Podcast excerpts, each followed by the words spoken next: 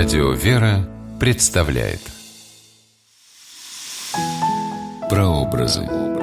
Святые в литературе.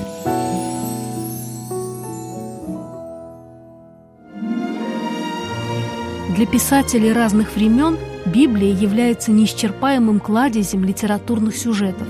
Иногда автор сознательно меняет в произведении имена библейских героев, но они все равно узнаваемы. Здравствуйте, с вами Ольга Клюкина с программой «Прообразы. Святые в литературе». Сегодня мы говорим о святом Иоанне Крестителе и пьесе Оскара Уальда «Соломея». Место действия – Галилея, историческая область на севере Израиля, дворец Ирода Антипа. Время действия – первый век по Рождестве Христовом. В 1891 году английский писатель Оскар Уальд написал одноактную драму на библейский сюжет «Соломея». За основу пьесы он взял историю из Нового Завета о гибели пророка Иоанна Крестителя. Пророк Иоанн ходил по всей Галилее, возвещая скорый приход Мессии, призывая израильский народ принять крещение и обличая тех, кто ведет неправедную жизнь. Досталось от него и правителю Галилеи, который, грубо нарушив еврейский обычай, при жизни старшего брата женился на его супруге. Главные герои пьесы названы своими именами – Ирод Антипа, Иродиада, его жена, Соломея, дочь Иродиады. Все, кроме одного – пророк Иоанн Креститель в пьесе зовется пророком Иоканааном.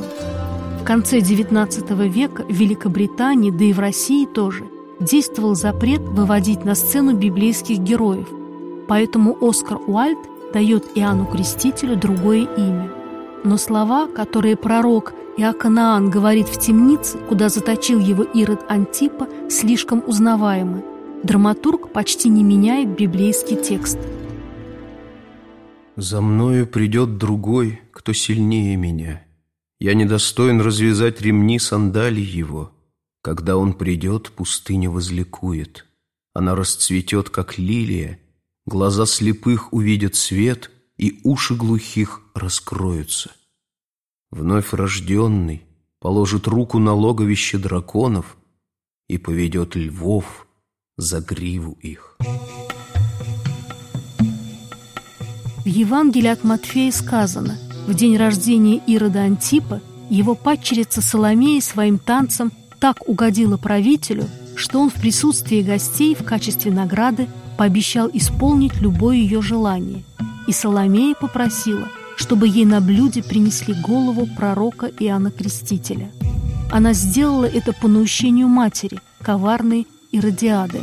В драме Оскара Уальда в своей дикой просьбе Соломея руководствуется исключительно личными мотивами.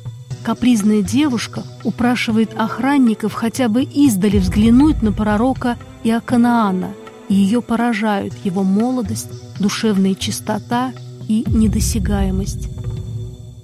Соломея. Он похож на тонкую фигуру из слоновой кости. Точно фигура из серебра. Я уверена, что он целомудрен, как месяц.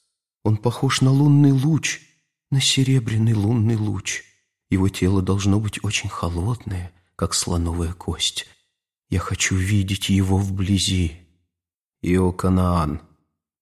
Прочь! «Дочь Вавилона, не приближайся к избраннику Господню. Твоя мать наполнила землю вином своих злодеяний, и крик грехов ее достиг ушей Господних». Соломея, говори еще, Иоканаан, твой голос пьянит меня. Пророк Иоканаан с презрением выслушивает полубезумные признания в любви Соломеи – Поэтому она и решается на страшную месть. В финале пьесы до смерти перепуганный Ирод Антипа приходит в ярость и велит казнить саму Соломею. В Библии ничего такого нет, это уже авторская фантазия, в которую Оскар Уальд вкладывал мысль о разрушительной силе страсти. По признанию автора, Соломею он писал специально для трагической актрисы Сары Бернар – которой не довелось сыграть эту роль. Болезненно-мучительные чувства Соломеи изображали другие актрисы. В начале XX века пьеса Оскара Уальда пользовалась большой популярностью в театрах Европы и России. Но со временем эти декадентские страсти как-то поблекли. Душераздирающие чувства Соломеи стали казаться нелепыми и даже смешными.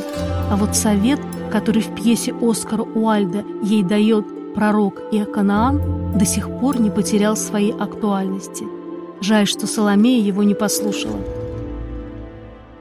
Иоканаан, дочь прелюбодеяния, есть один человек, который может спасти тебя. Это тот, о котором я говорил тебе. Иди, ищи его. Он в лодке на море Галилейском и говорит к своим ученикам. Стань на колени на берегу моря и зови его по имени.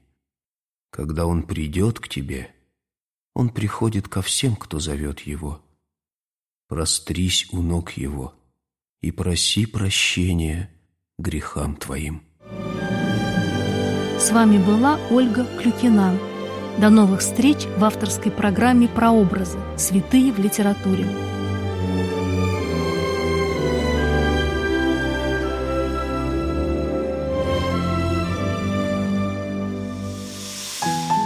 Прообразы. Святые в литературе.